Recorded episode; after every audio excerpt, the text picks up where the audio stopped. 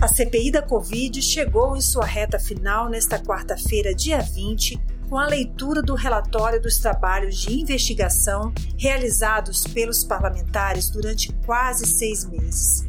Entre as conclusões do colegiado, que aponta o indiciamento de 68 pessoas físicas e jurídicas pela prática de diversos crimes durante a pandemia que vitimou mais de 600 mil brasileiros e brasileiras, consta a atribuição de prática de 12 crimes por parte de Jair Bolsonaro, que também foi indiciado. O relatório deve ser votado no próximo dia 26 de outubro, terça-feira.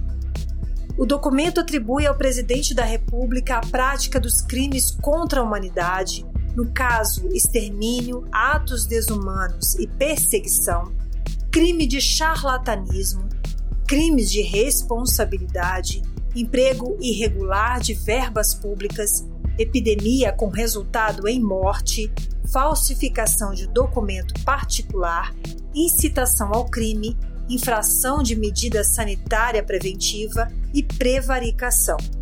Segundo o senador Humberto Costa, do PT de Pernambuco, abre aspas, os crimes que foram atribuídos ao Bolsonaro representam, no mínimo, 50 anos de prisão e, no máximo, 150 anos de prisão.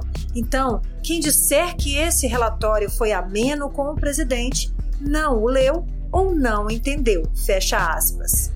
O senador Humberto Costa explicou que a retirada do termo genocídio do relatório não significa, de forma alguma, um abrandamento das responsabilidades atribuídas a Bolsonaro pela tragédia causada pela sua gestão na pandemia.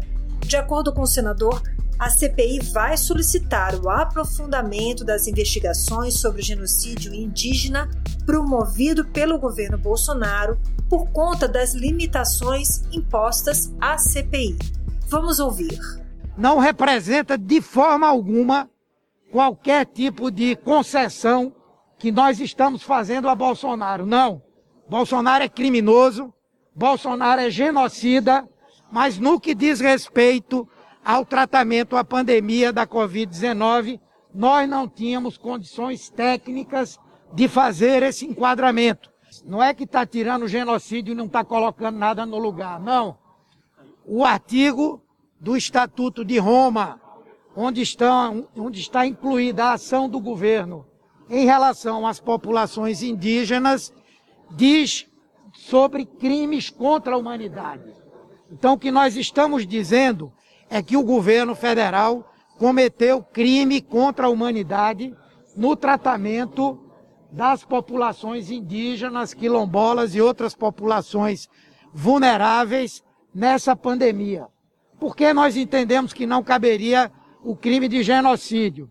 Primeiro, nós colocamos que não é a palavra final. Nós vamos demandar que uma investigação mais aprofundada sobre genocídio seja feita. Segundo, nós estamos analisando única e simplesmente a atuação na pandemia. Se nós formos juntar os massacres que aconteceram já com tribos indígenas, se nós formos analisar o desrespeito às terras demarcadas, se nós formos analisar o processo de mineração que é feito nessas áreas indígenas, no conjunto dessa obra, juntando-se com a política para a pandemia, é possível caracterizar genocídio. No entanto, tratando única e exclusivamente da questão da, do enfrentamento à pandemia, não é possível.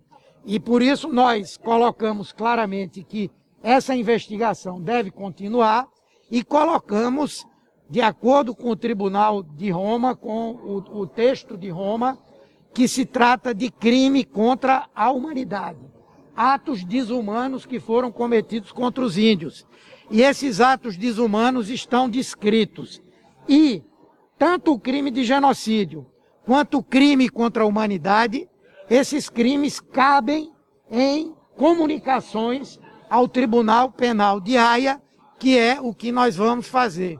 Então, na verdade, a nossa preocupação foi para que nós tivéssemos precisão, para que qualquer procurador qualquer juiz não quisesse de pronto desqualificar o relatório e não dar seguimento a o que deve ser feito.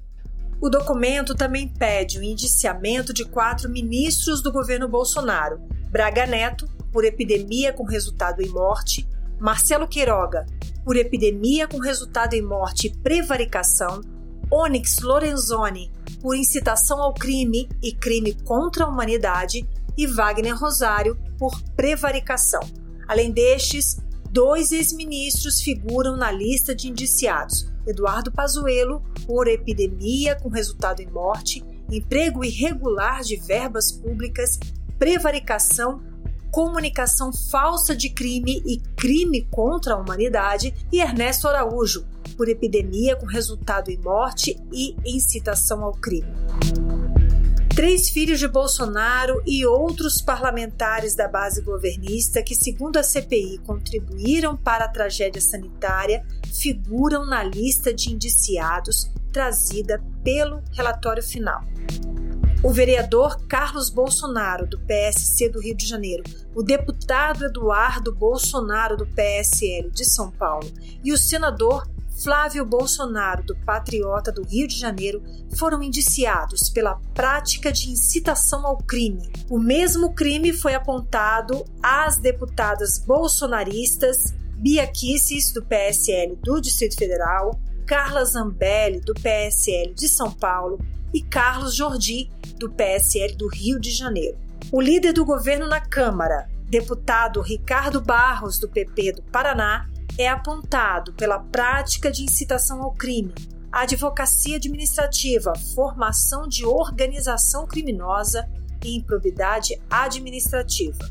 O deputado Osmar Terra, do MDB do Rio Grande do Sul, teve seu indiciamento solicitado por incitação ao crime e epidemia culposa com resultado em morte. Os trabalhos realizados pela CPI da Covid não se encerram com o fim dos depoimentos e a votação do relatório final.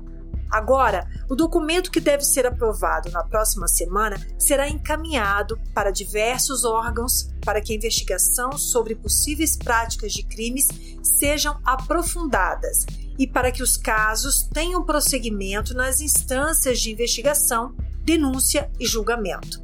Parte do relatório deve ser encaminhada aos órgãos investigadores, como o Ministério Público e Procuradoria-Geral da República, entre outros. Eles são os responsáveis por dar seguimento e, eventualmente, responsabilizar os personagens citados no parecer por eventuais crimes.